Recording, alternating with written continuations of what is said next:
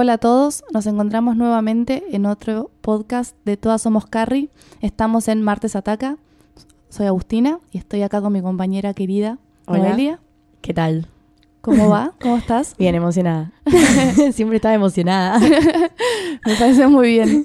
Bueno, nos encontramos acá en el capítulo 3 de la tercera temporada que se llama Ataque de la Mujer del Metro 80. Muy buen nombre. Sí, está bastante bueno.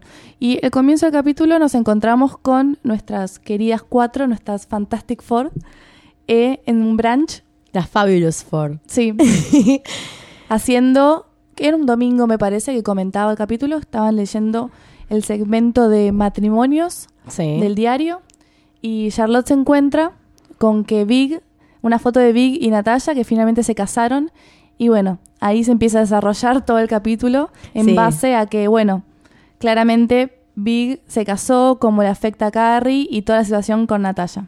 Es muy bueno cuando Charlotte ve la foto porque cierra el diario como, bueno, no pasó nada, me aburrí y no sabe mentir No. porque reacciona como una nena de 5 años. Sí, es verdad. Y Carrie dice, bueno, yo sabía que iba a pasar. Y en el momento como que no se quiebra.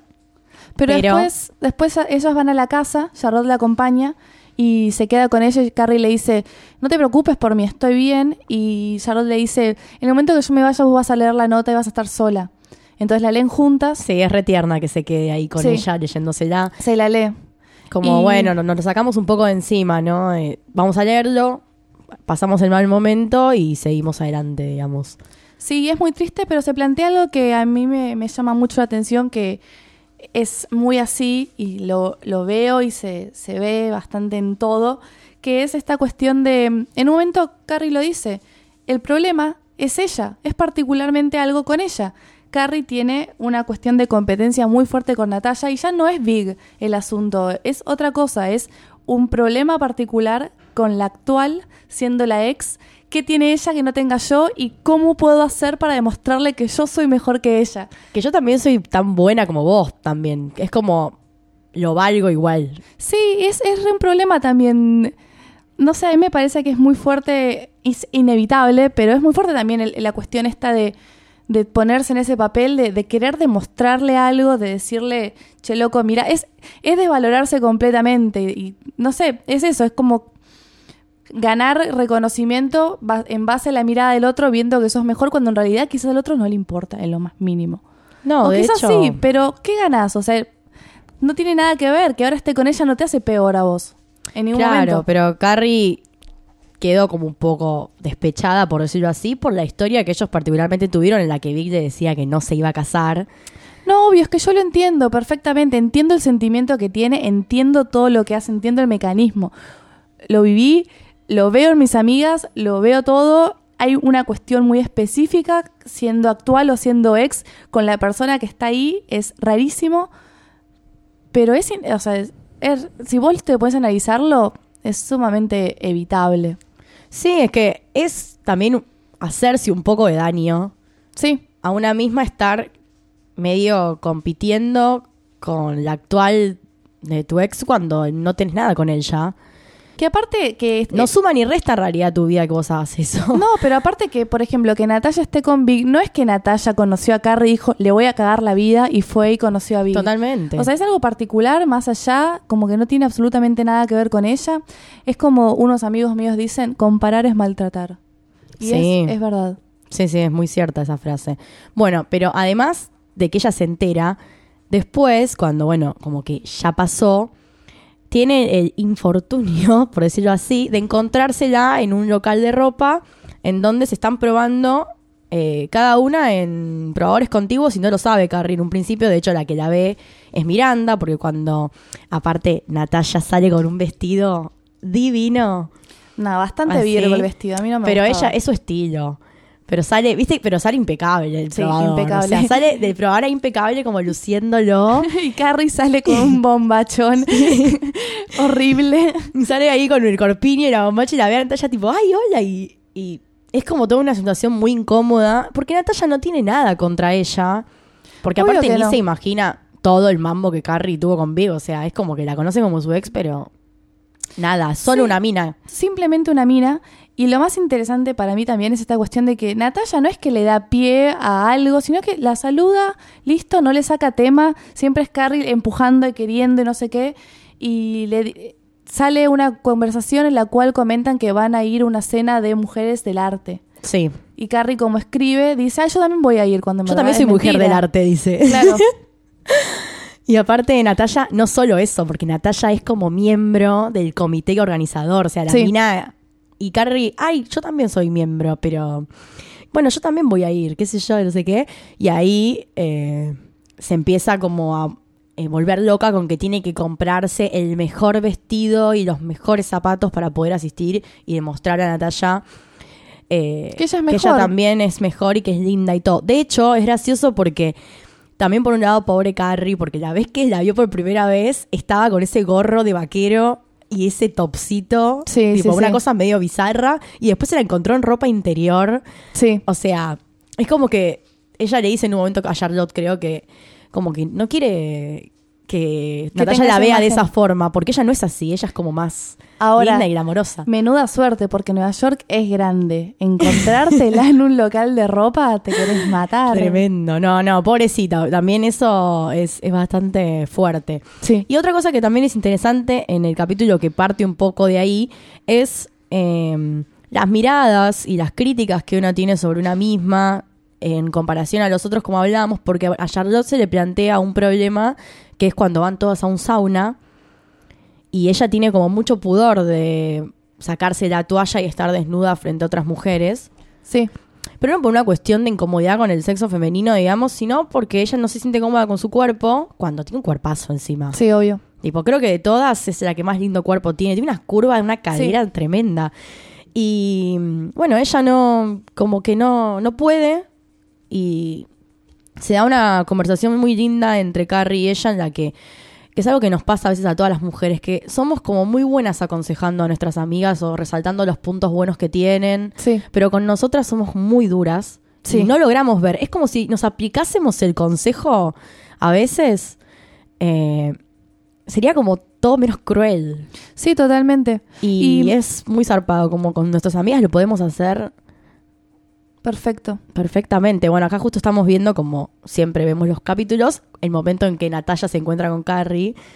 Y nada, Natalia, qué sé yo. No tiene maldad. A mí algo que me llama mucho la atención de este capítulo, y también me parece interesante, es en el momento que yo estaba leyendo la nota, Carrie dice, no entiendo, es, es ella, me molesta ella, ella parece salir a un catálogo todo el tiempo y yo soy la que tiene una pija escrita en el cartel. Ay, sí. Y se pone a llorar y yo digo, qué limado, ¿no? Porque en realidad no la conoce y está Claro. desarrollando una especulación de que ella es mejor, se viste mejor y que hace todo mejor y que es perfecta en base a algo que en realidad no sabe, no la conoce. Quizás realmente Natalia, no sé, se tira un pedo en su casa y Carrie no se lo imagina, o sea, no te lo imaginas. O sea, como que está desarrollando todo un... sí, la no pone sé. en un i- un- como un ideal de Sí. la mujer perfecta que, que no tiene ninguna falla porque además siempre que se la encuentra es muy, eh, me causa mucha gracia porque es muy evidente la altura, la diferencia de altura que hay. Eh, pero sí, tiene como ese problema que Carrie, pero porque claro, no la conoce tampoco como para saber. No, eh, pero es muy fuerte porque no la conoce, sabe que no la conoce, pero se queda con eso que observa y arma todo un personaje, que un personaje que le come la cabeza, porque obviamente vos, si te... con- Carrie que se consigue una persona con tantas fallas y las tiene como cualquier ser humano, pero te encontrás que tu, tu expareja está con una persona que vos consideras perfecta, obviamente te hace sentir lo menos del mundo. Sí, pero es terrible difícil. también eso, cómo uno especula tanto en base a algo que no tiene idea y te estás matando, porque nada, qué sé yo, es una persona y listo. Sí, no, pero no solo, sino aparte que Carrie, por ejemplo, va a este evento que no le importa, porque no le interesa, termina agarpando un montón de plata por un vestido y un todo un montón de cosas solo para demostrarle a Natalia algo que Natalia ni siquiera tiene idea y encima pobre Natalia se enferma y no va. Sí. Así que todo lo que hizo el esfuerzo fue al pedo y terminan estando ahí con Samantha como, bueno, ya que vinimos, vamos a tomar algo porque ya está, o sea, me gasté toda esta guita. Sí, pero re existe un masoquismo también con estas cuestiones. Eso de. Siempre Ir. pasa que no, pero viste que muchas veces pasa que cuando estás así como muy a la expectativa de cruzarte a alguien y después no va esa persona, pasa mucho eso. No, obvio, Se crea como un pseudo evento. obvio, pero masoquismo me refiero a esta necesidad de ir a verla cuando sabe que la va a hacer mal también. Es como Sí, es parte de eso. Y además eh, hay algo que me causa mucha gracia también del episodio, que es cuando están finalmente en esa cena, Samantha conoce a una compañera de cuarto que tuvo...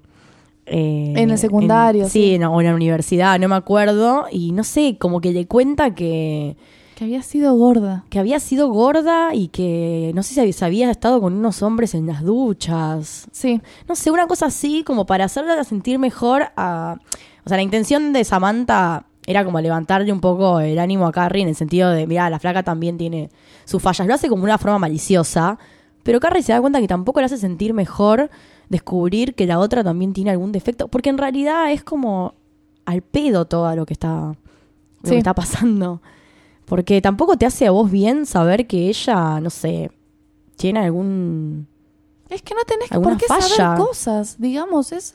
Es que la- tampoco te arregla a vos como persona saber que, no sé, que el otro también tiene un problema. Es como, es una estupidez. No, pero es la actual pareja de tu expareja, listo, déjala en paz. O sea, esta cuestión, o sea, entiendo que tengas celos, pero esto de generar una enfermedad, una obsesión completamente en base a una, una persona, nada, qué sé yo, lo único que tiene diferente a vos es que ahora está con esa persona y fin, que no tiene nada que ver con vos y listo.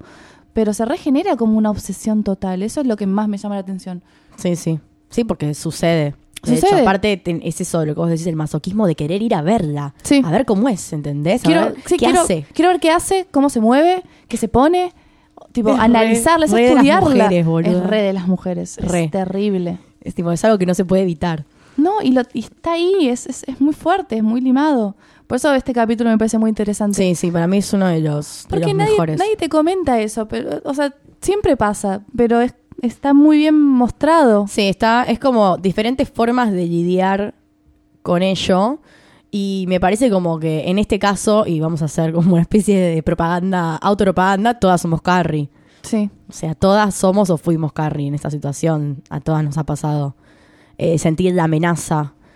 Es que es la amenaza, es muy fuerte, pero es la amenaza a, a uno mismo, no es Sí. a la pareja. las propias inseguridades Sí, de sí, uno mismo. Porque no tiene nada que ver con, con la persona con la que está. Porque, qué sé yo, está bien. La relación con Big había muerto. Está bien que ella lo amaba y toda la situación que pasó. Pero también las cosas por algo terminan. Claro, y no solo, además, eh, pasa que ella también se cuestiona mucho de por qué eh, le eligió a Natalia, que es de cierta forma. De hecho, cuando están leyendo la nota y Charlotte le va leyendo y dice, ah, clásico de Natalia, tipo, ¿qué sabe ella si no la conoce? O Sí, sea, totalmente. Tiene como una idea muy fuerte y que se le tiran como que es abominable Natalia para ella. Y está muy bien tratado para mí, eh, como es muy identificable, digamos. Sí, a pleno. Y algo que no queremos dejar pasar es la aparición de un personaje que es Magda, Magda, me encanta Magda. que sería como la ama de llaves, se podría decir. Es como una mucama, pero cama adentro, porque viste que primero no está, pero después ya va a empezar, bueno, más Y adelante. después se vuelve gran personaje se de la termina familia de Miranda. sí, se termina convirtiendo en un personaje bastante importante en la vida de Miranda.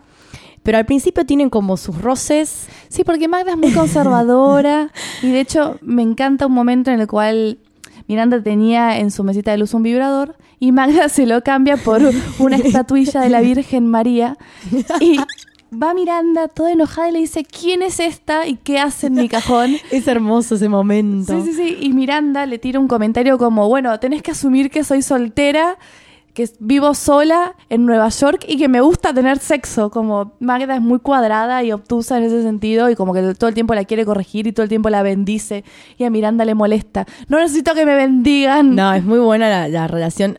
Pues se van amoldando un poco a las críticas que tienen una sobre la otra también. Porque Sí. finalmente Magda después termina como, bueno, te entiendo, ponele. O, Te acepto más que te entiendo. sí, te acepto, totalmente, te acepto. Y de arma como, después le deja como un platito con un montón de preservativos ordenados. Sí, sí, sí, tipo, sí, sí. qué divina. Porque bueno, tiene como un toque del orden. Sí, Le acomoda todas las tazas. le cambia todo. de lugar las cosas. Pero bueno, sí, eh, no la podíamos dejar pasar porque me parece que es un, un personaje bastante.